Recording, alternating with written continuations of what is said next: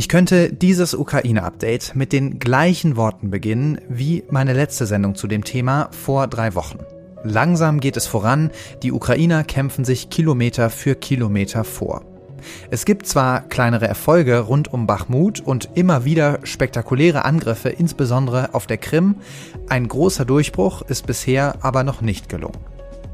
Mehr Bewegung als auf dem Schlachtfeld gibt es diese Woche womöglich in der politischen Arena. Die UN-Vollversammlung steht an. Am Dienstag kommen die Unterstützer der Ukraine im Rammstein-Format zusammen und am Mittwoch tagt der UN-Sicherheitsrat. Zelensky persönlich soll dort sprechen und er nutzt seinen Aufenthalt in den USA voraussichtlich auch für bilaterale Treffen mit US-Präsident Biden und Bundeskanzler Olaf Scholz wie sich die Lage auf dem Schlachtfeld gerade darstellt, was die Ukraine jetzt braucht und was davon wir liefern können und wollen, das bespreche ich mit der Sicherheits- und Verteidigungsexpertin Claudia Major von der Stiftung Wissenschaft und Politik. Und anschließend spreche ich noch mit meinem Kollegen Matthias Wisuwa aus unserem Hauptstadtbüro. Er hat Außenministerin Annalena Baerbock auf ihrer Reise in die Ukraine und von dort in die USA begleitet. Es gibt also einiges zu besprechen heute im FAZ-Podcast für Deutschland am 18. September 2023. Mitgearbeitet hat Jennifer Brückner. Mein Name ist Felix Hoffmann und ich freue mich sehr, dass Sie mit dabei sind. In der Leitung habe ich jetzt Dr. Claudia Major. Sie ist Verteidigungs- und Sicherheitsexpertin bei der Stiftung Wissenschaft und Politik. Herzlich willkommen, Frau Major. Dankeschön, vielen Dank für die Einladung. Lassen Sie uns mit den Entwicklungen vor Ort starten. Südlich von Bachmut haben die Ukrainer nach eigenen Angaben die kleine Ortschaft Klischivka befreit. Das ist ja einer von vielen kleinen Erfolgen der Gegenoffensive. Wie wichtig sind denn diese kleinen Schritte? Werden wir davon immer mehr sehen oder ist das alles ja eher Vorbereitung für einen größeren Durchbruch, der vielleicht noch kommt?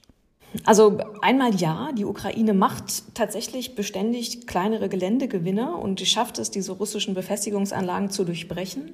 Wir müssen aber auch immer wieder sagen, unter sehr hohen Verlusten. Und während sich die Ukraine da mühselig durchkämpft, errichtet Russland regelmäßig weitere neue Befestigungsanlagen. Ähm, es, hm. Momentan deutet vieles darauf hin, dass wir jetzt in so eine entscheidende Phase der Offensive kommen, weil es Berichte gibt, dass sowohl die russischen als auch die ukrainischen Reservetruppen jetzt im Einsatz sind. Und dann stellt sich die Frage, wessen Kräfte langfristig in einem besseren Zustand sind, wer ausreichend Munition hat, um hm. danach noch zu sagen, sich weiter durchzusetzen. Also wenn man es nochmal einfach zusammenfasst, kann man sagen, ja, die Ukraine behält insgesamt die Initiative und führt diese Gegenoffensive immer weiter fort.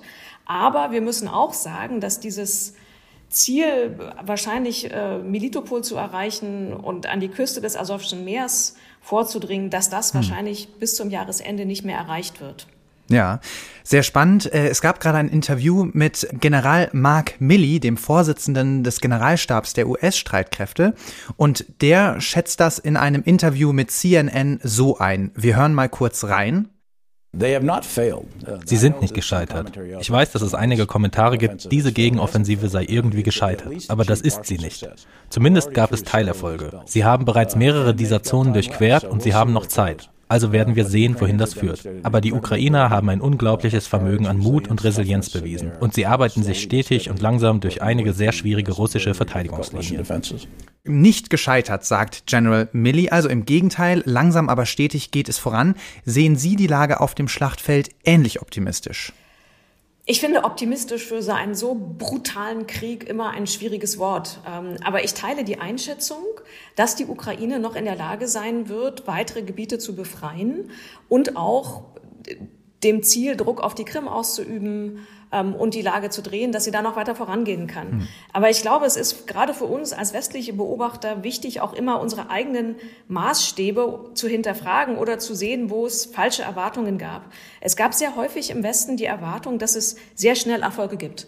Nachdem es im letzten Jahr Cherson äh, und Kharkiv ja. doch relativ schnelle, greifbare Erfolge gab, war irgendwie die Erwartungshaltung da, das muss ja jetzt genauso schnell und sichtbar gehen.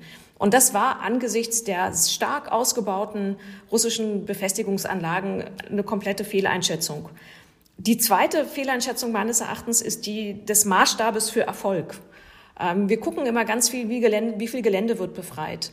Und natürlich ist das wichtig, aber es gibt auch andere Kriterien, die Erfolg messen können. Beispielsweise, wie viel von der russischen Logistik, von den Gefechtsständen und ähnliches wurde zerstört.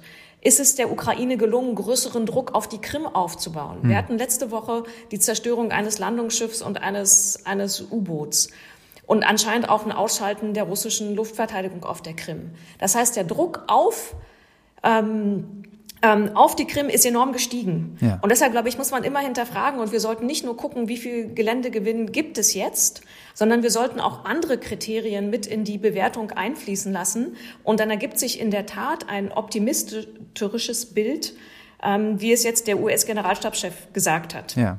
Zuletzt äh, gab es ja aus den USA, gerade aus den USA, durchaus auch Kritik an der ukrainischen Strategie, insbesondere weil die Ukrainer viele Soldaten und Material rund um Bachmut einsetzen und das Argument der aus US-amerikanischen Quellen war eben diese Kapazitäten, die bräuchte man eigentlich im Süden in Saporischia, um da durchzubrechen. Geben die Erfolge bei Bachmut den Ukrainern und ihrer Strategie jetzt recht? Also die ganze Frage des Umgangs mit Bachmut war ja im gesamten letzten Jahr schon hoch umstritten, äh, weil immer wieder der Vorwurf kam, dass die Ukraine sich zu sehr auf Bachmut konzentriert und damit Kräfte bindet oder auf Kräfte, Kräfte verliert. Und wiederum die Ukrainer gesagt haben, für sie war es enorm wichtig oder aus ihrer Perspektive ist es wichtig, weil es russische Truppen bindet und sie auch weiter abnutzt. Ähm, ich glaube, was, was wir auch immer mit beachten müssen, ist, dass Bachmut für beide Seiten, Russland und die Ukraine, auch einen sehr starken symbolischen Wert mhm. hat. Ähm, und letzter Punkt vielleicht dazu, ähm, die Ukraine kann auch nur so kämpfen, wie wir sie als westliche Unterstützerstaaten ausgerüstet und ausgebildet ja. haben. Ja, also wir erinnern uns auch daran, dass die Offensive ja lange erwartet wurde und immer wieder verschoben wurde, weil der Westen oder weil die westlichen Unterstützerstaaten nur das liefern konnten, entweder was sie hatten oder was sie wollten oder was sie liefern wollten. Ne? Und deshalb finde ich das mit der Kritik immer ein bisschen schwierig, weil wir letztlich auch zumindest ich als, als westliche Beobachterin möglicherweise auch nicht alle Informationen und ja. Daten habe, um das komplett einschätzen zu können. Ja, Sie, Sie sprechen die Ausrüstung der Ukraine an. Das bringt mich zu meiner nächsten Frage. Diese Woche passiert ja auch einiges auf dem diplomatischen Parkett. Es gibt die UN-Vollversammlung in New York, am Mittwoch tagt der UN-Sicherheitsrat und morgen gibt es ein weiteres Treffen im Rammstein-Format, das 15. an der Zahl. Da wird es auch wieder natürlich um Waffenlieferungen gehen. Rechnen Sie mit einer zeitnahen Lieferung von Taurus-Marschflugkörpern aus Deutschland in die Ukraine? Bevor ich zu Taurus komme, würde ich, glaube ich, nochmal den, immer den Schritt zurückgehen und sage, unabhängig von unserer deutschen Debatte, was braucht es eigentlich? Hm. Also was ist es, was die Ukraine jetzt braucht und worauf müssen wir uns einstellen? Wenn wir uns momentan die Situation ansehen, müssen wir uns wahrscheinlich auf eine längere Phase der Zermürbung einstellen. Wahrscheinlich nicht unbedingt eine Winterpause. Wir haben es im letzten Winter gesehen, dass es da auch keine wirkliche Pause gab, ja. sondern dass mit einer etwas geringeren Intensität weiterging. Ähm, aber ob es der Ukraine gelingt, weitere Rückeroberungen oder weiteren Druck, was ich vorher an der Volkskriterien gesagt habe, zu machen, liegt daran, was die westlichen Staaten machen. Das heißt, was brauchen sie? Sie brauchen eigentlich wie vorher auch schon viel mehr Munition für Artillerie, Raketenartillerie, Präzisionswaffen. Da kommen auch wieder die Attackams und Taurus rein. Ähm, das heißt aber auch mehr und besser bessere Ausrüstung gegen russische elektronische Kampfführung, weil die äh, unheimlich auch die Ukraine einschränken. Mehr Luftverteidigung und mehr Drohnenabwehr. Das ist auch eine Frage der Vorbereitung für den Winter. Ähm, wir müssen davon ausgehen, dass sich die Ukraine auf eine neue Herbst- und Winterwelle von russischen Angriffen mit Marschflugkörpern, Raketen und Drohnen vorbereiten muss. Das heißt, auch mehr Drohnen, Drohnenkomponenten, also sowas, ne? auch mehr Ausbildung. Mhm, mhm. Die Frage ist eigentlich wie im letzten Herbst nochmal. Nutzen wir den Winter, um die Ukraine gut aufzustellen? Und ich hoffe das sehr, denn wenn wir ehrlich sind, war der letzte Herbst und Winter, wenn ich an, an die Ausrüstung denke, schon so ein bisschen den Herbst und Winter der verpassten Chancen. Und deswegen möchte ich mit Absicht nicht nur über Taurus reden, sondern sagen, es braucht generell eine langfristig systematische politische, militärische, finanzielle und industrielle Unterstützung. Mhm. Taurus ist wichtig. Aber es gibt keine Wunderwaffen, die alleine irgendwas bewegen können. Aber wir können gerne auch noch über Taurus reden. Aber ich finde das sehr wichtig, ja. ähm, dass wir uns nicht nur auf eins konzentrieren. Absolut, aber die Diskussion richtet sich ja schon immer sozusagen an konkreten Waffensystemen aus. Wir haben es gesehen bei den äh, Kampfpanzern, dann natürlich bei der Diskussion um F-16 jetzt um Taurus, wo sozusagen gemessen wird, wie unterstützungsbereit ist die Bundesregierung. Und Sie haben gerade das amerikanische Gegenstück quasi, oder zumindest im politischen Sinne das Gegenstück schon erwähnt, die Attack MS Kurzstreckenraketen. Auch die fordert Kiew ja schon lange. Wie schätzen Sie das ein? Müssen die USA da wie bei den Kampfpanzern schon vorangehen, damit die deutsche Bundesregierung dann nachzieht? Also es entsteht zumindest der Eindruck, dass es hier eine Parallele gibt und dass möglicherweise, wenn die USA sich entscheiden, man hört es ja gerade aus Washington, äh, dass es wohl da Bewegung gibt. Es entsteht der Eindruck, dass wenn die USA sich entscheiden, möglicherweise die Bundesregierung oder das Kanzleramt sich auch entscheiden wird. Was ich bei der Taurus-Debatte so irritierend finde, ist, dass eigentlich alle Argumente auf dem Tisch liegen. Es gab letzte Woche ein Interview mit dem Verteidigungsminister Pistorius, der so ein bisschen genervt war. Ja, ja. Und ich kann das hervorragend verstehen, weil wir das seit Anfang des Jahres, wenn nicht noch länger, diskutieren.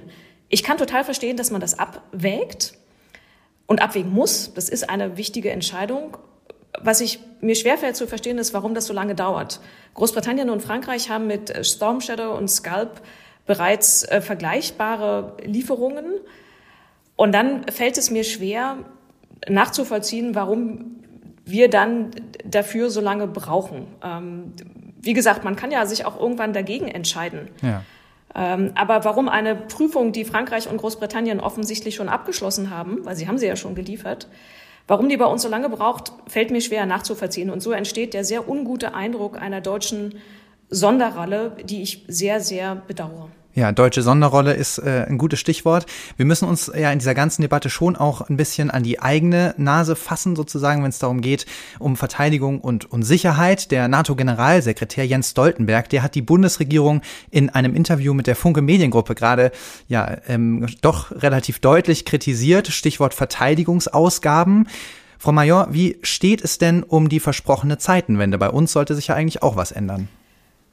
Zeitenwende ist ja kein reines Verteidigungsprojekt. Ne? Also wenn wir Zeitenwende zurückgehen auf die Rede vom Kanzler 27. Februar, drei Tage nach dem russischen Überfall, dann sagt er de facto, wir sind in einer anderen Welt aufgewacht und müssen uns in allen Politikbereichen entsprechend hm. neu aufstellen. Und das kann man durchdeklinieren zur Energie oder Energiediversifizierung, Enden der Abhängigkeit von Russland. Da geht es bei Handel um sichere Lieferketten. Da geht es bei der Bildung um den Umgang mit Fake News und Propaganda. Trotzdem, und Verteidigung ist dann ein Bereich mhm. von vielen. Trotzdem ist Verteidigung zentral, weil es natürlich der Ausgangspunkt war, weil es um die klassische Frage des Überlebens geht und auch, weil die Bundesregierung selbst sehr hohe Ambitionen geäußert hat. Also die Bundesregierung hat gesagt, wir wollen die best ausgerüstete Armee haben, ein Rückgrat für die Verteidigung ähm, und all die, all die anderen Versprechen. Und deswegen ist Zeitenwende in Verteidigung tatsächlich ein zentrales ähm, sagen wir mal, Maß, um zu hm. zeigen, ob wir es wirklich ernst meinen. Und da kann man jetzt gucken, haben wir uns mit den Strategien neu aufgestellt, sind wir besser ausgerüstet, geben wir mehr aus für Verteidigung. Sie haben jetzt davon gesprochen, ähm, von dem, von dem Stoltenberg-Zitat gesprochen. Und tatsächlich, wenn wir auf die Verteidigungsausgaben gucken, hat Deutschland diese gesteigert.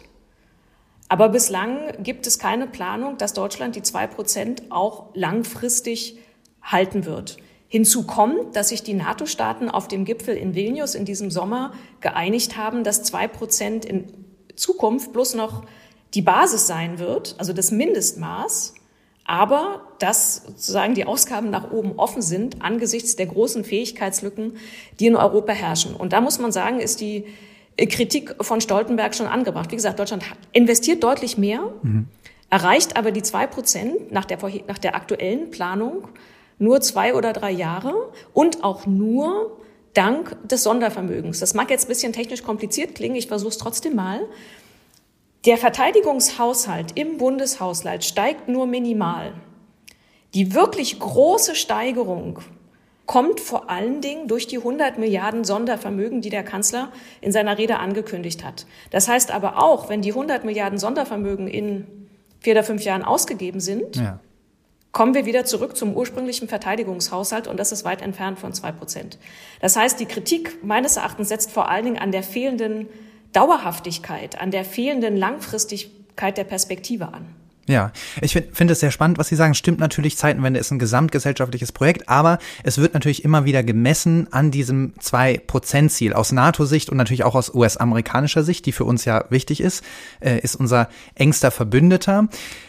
Schwächt die Bundesregierung mit dieser zögerlichen Umsetzung der Zeitenwende oder mit dieser nicht, ich sag mal, nachhaltigen Umsetzung der Zeitenwende, schwächt die Bundesregierung damit nicht genau die Geschlossenheit im Westen, die man aktuell mit so viel Mühe und diplomatischen Charmoffensiven aufrechterhalten will?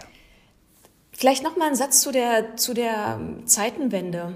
Ich finde, dass bei aller Kritik, die ich auch eben geäußert habe, wirklich eine, eine, eine schwere Frage, mhm. weil wenn man vergleicht, wo Deutschland vor dem russischen Überfall am 24.02. letzten Jahres stand und wo es jetzt steht in Verteidigungsfragen, hat sich tatsächlich sehr viel getan. Die Verteidigungsausgaben sind gestiegen. Sie sind nicht genug gestiegen. Sie steigen nicht langfristig. Sie steigen nicht verlässlich, aber sie sind gestiegen. Deutschland hat Waffenlieferungen an die Ukraine in einem bemerkenswerten Ausmaß entschieden die Kampfpanzer, die Gepard-Flugabwehr, Iris-T, äh, Munition, ähm, Minenräumung. Deutschland ist damit jetzt der zweitgrößte Lieferant nach den USA.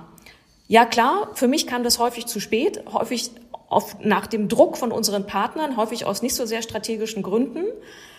Aber dennoch sind es bemerkenswerte Lieferungen. Deutschland hat beispielsweise jetzt auch versprochen, dass sie permanent eine Brigade in Litauen stationieren werden, um die Abschreckung und Verteidigung gerade an der sehr sozusagen ähm, Nordostflanke zu stärken, wo die NATO-Partner sehr beunruhigt sind. Also es ist schon sehr viel mhm. passiert. Ja. Das Problem oder die Herausforderung daran ist, ähm, dass es immer noch nicht genug ist und den eigenen Anforderungen nicht entspricht. Also die Vermanua nimmt, was braucht es, damit die Ukraine wirklich diese Offensive erfolgreich fortsetzen kann und auch noch mehr Gelände befreien kann und im Endeffekt ihr eigenes Territorium zurückgewinnen kann.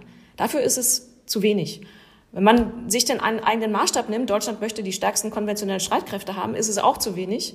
Und wenn man sich überlegt, was es bräuchte, um eine europäische Verteidigung aufzubauen, in denen die USA immer weniger investiert sind, weil sie mehr Richtung Indo-Pazifik gucken, ist es auch zu wenig.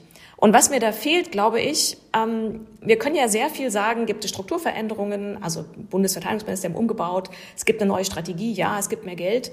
Aber ich glaube, um im Endeffekt wirklich diesen fundamentalen Schritt nach vorne zu machen, braucht es viel mehr noch ein Umdenken im Kopf, eine mentale Zeitenwende. Und das fehlt mir in der öffentlichen Debatte.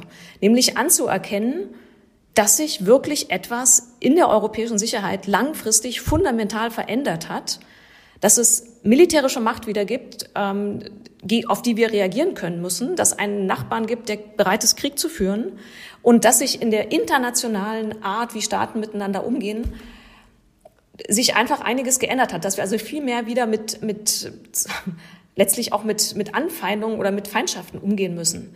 Und ich glaube, das ist diese große Aufgabe, warum es auch so hakt bei der Zeitenwende, ist dieses anzuerkennen, dass es eine langfristige strukturelle, strukturelle Veränderung in Europa gibt. Dieser Krieg wird nicht schnell vorbei sein.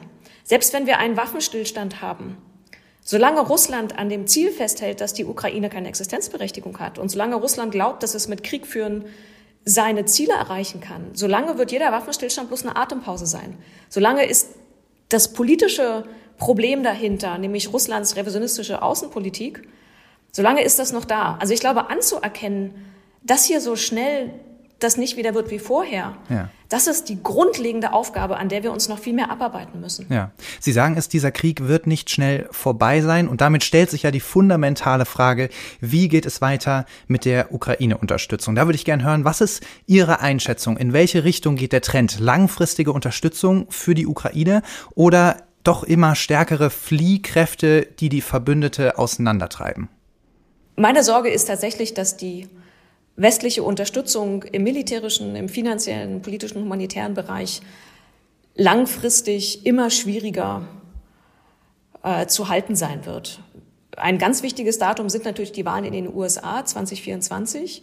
Es gibt aber auch Wahlen in Großbritannien und Wahlen in anderen europäischen Ländern zum Europäischen Parlament. Und das sind immer wieder Momente, wo natürlich hinterfragt wird, wie sinnhaftig die Unterstützung ist.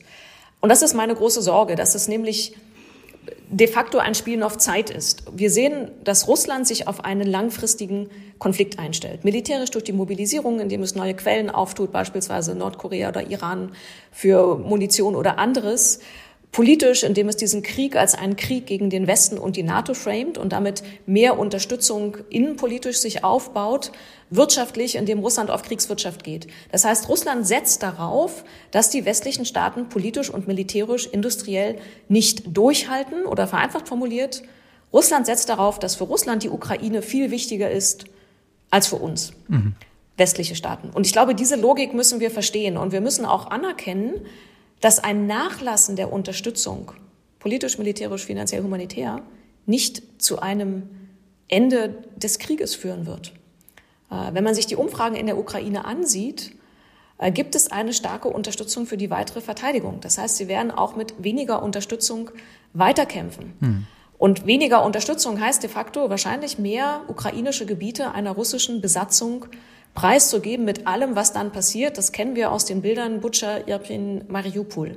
Also wir müssen uns vor Augen führen, was ein Runterfahren der westlichen Unterstützung bedeuten würde und dass man dafür als westliche Staaten genauso die Verantwortung für die Konsequenzen tragen muss, wie für stärkere Unterstützung, ob es jetzt Taurus oder was anderes ist. Und ich glaube, deswegen müssen wir immer weiterdenken und müssen denken, was wären denn die Folgen einer geringeren Unterstützung für die Ukraine und auch für die westliche Sicherheitspolitik. Ich sage das nochmal, obwohl wir das auch schon seit anderthalb Jahren diskutieren.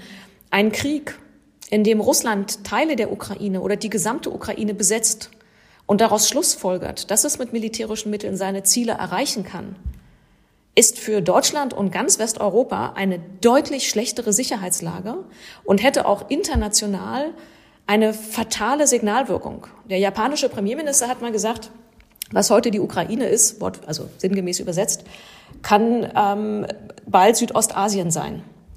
Und ich glaube, wir müssen uns das immer wieder vor Augen führen. Ja, ich habe große Sorge, dass die Unterstützung sinkt, aber deshalb muss man, glaube ich, umso besser erklären oder umso mehr erklären, was das für die Ukraine, was das aber auch für die europäische Sicherheits- und Verteidigungspolitik bedeuten würde. Und das wäre meines Erachtens ein, ein extrem volatile, unsichere und beunruhigende Situation. Ja, wir müssen uns also langfristig auf eine neue Sicherheitslage und vor allen Dingen auf eine langfristige Unterstützung der Ukraine einstellen. Vielen herzlichen Dank für Ihre Einschätzung und Ihre Zeit, Frau Major. Ich danke Ihnen.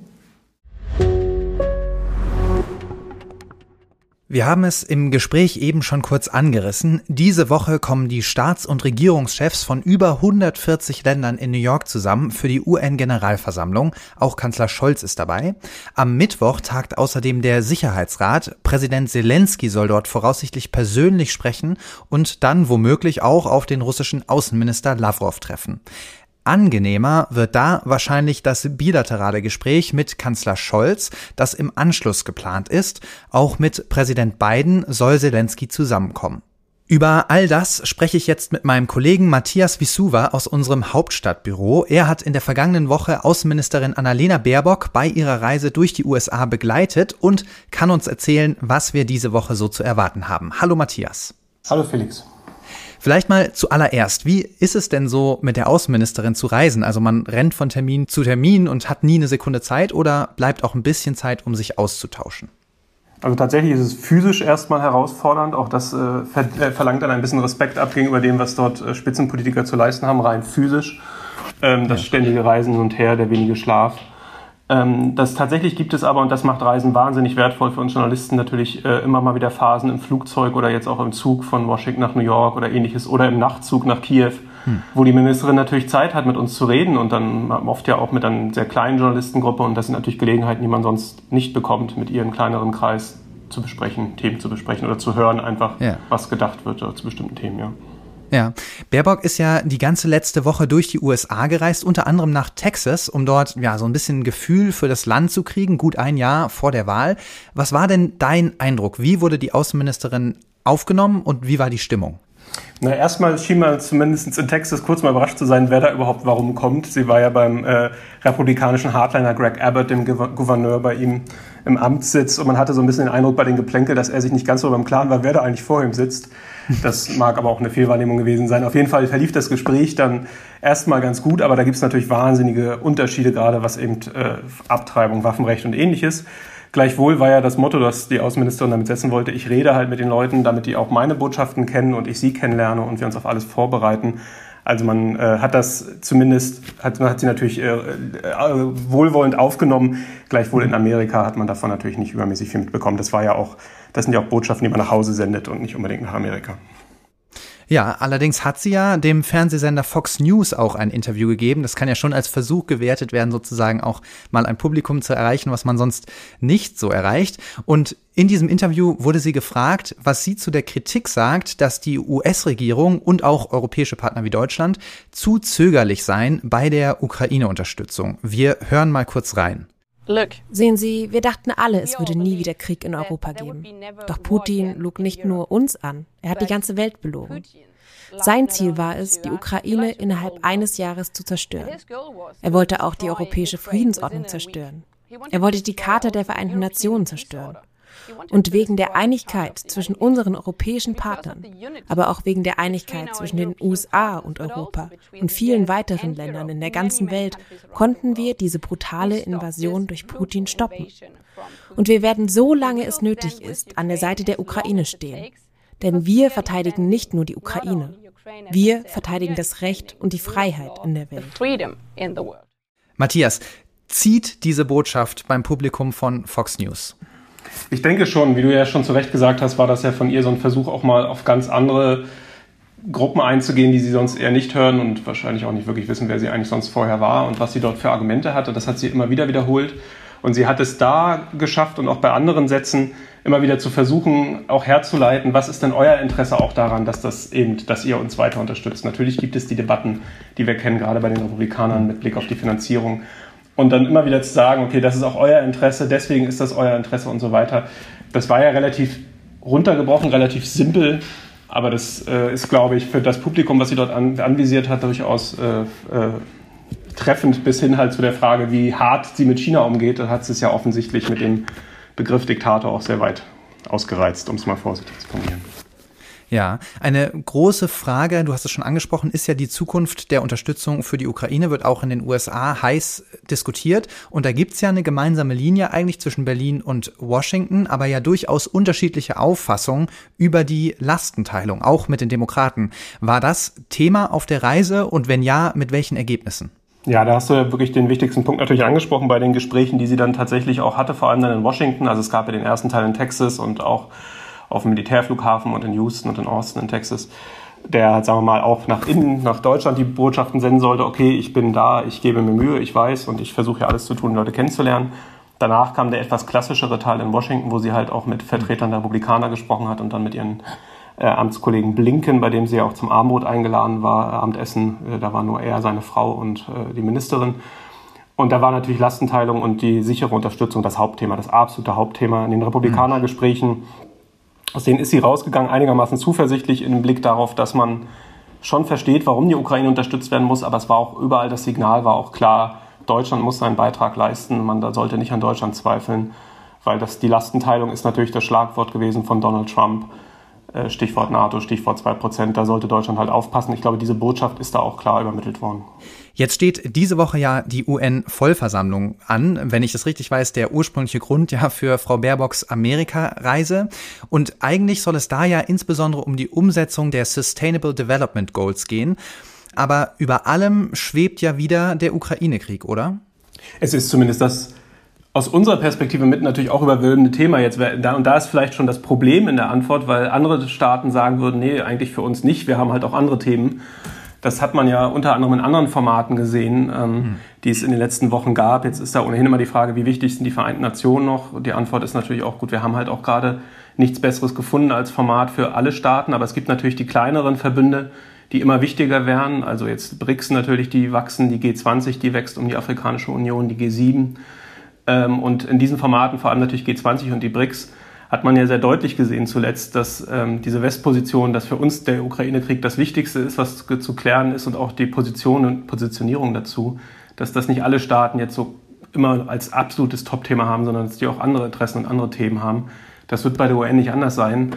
Ja. Aber allein schon dadurch, dass äh, Präsident Zelensky anreist, ist natürlich der Fokus dort ganz klar. Und es gibt einfach eine große Variation an Themen. Also von den 141 Staaten, die die letzte große Resolution unterstützt haben, gibt es natürlich auch bei all den Unterstützern bis heute unterschiedliche Themen. Selbst bis hin zu der Frage, wie äh, Amerika, Deutschland, ist man ja nicht komplett deckungsgleich. Wenn man die Pressekonferenz von Blinken und Baerbock sich angehört hat und dann guckt, wie man reagiert auf die Frage, wohin eigentlich die Ukrainer schießen dürfen mit den Waffen, ähm, muss man sagen, okay, auch da kann man vielleicht kleine Differenzen raushören.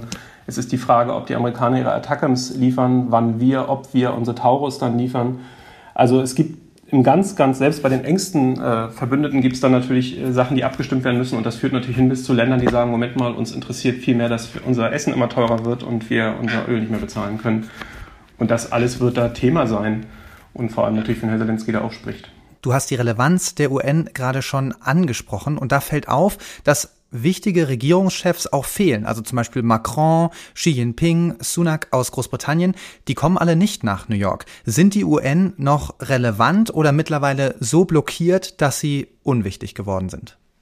hat ja Außenministerin Baerbock abermals zum, zum wiederholten Male jetzt gerade wieder in einem Beitrag aufgerufen zu Reformen.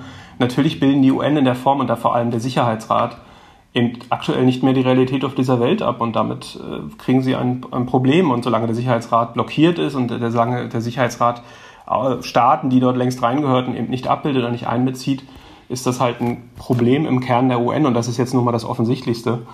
Und ähm, dementsprechend ist ja, merkt man ja so ein bisschen, die Gewichtung geht ja jetzt hin zu sowas wie eben G7, G20, die sich mhm. weiterentwickeln, wie die BRICS, die BRICS Plus werden man sucht sich halt andere Formate, um die Probleme zu lösen, um Verbündete zu finden, um Staaten einzubeziehen, die sonst nicht einbezogen werden.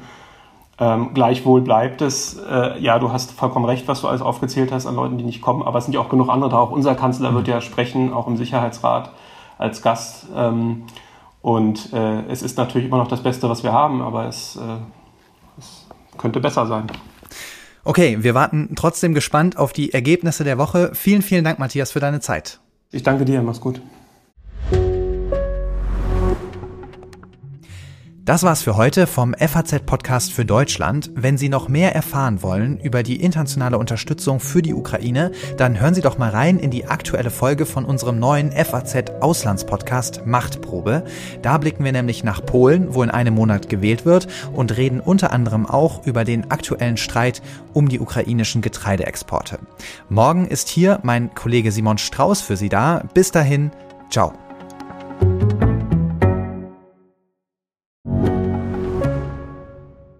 Ich bin Dr. Falk Stierkart und leite ein medizinisches Versorgungszentrum in Erlangen. Der Job als niedergelassener Arzt ist nicht unattraktiv, aber er scheitert oft schon an der Wurzel. Wenn unser Studiensystem nicht darauf ausgelegt ist, genug Ärzte in guter Qualität auszubilden, wie soll die medizinische Versorgung in Mittelfranken dann gedeckt sein? Die besondere Nähe der niedergelassenen Haus- und Fachärzte ist in Gefahr. Was die Gesundheitspolitik jetzt dringend ändern muss, erfahren Sie auf rettetdiepraxen.de.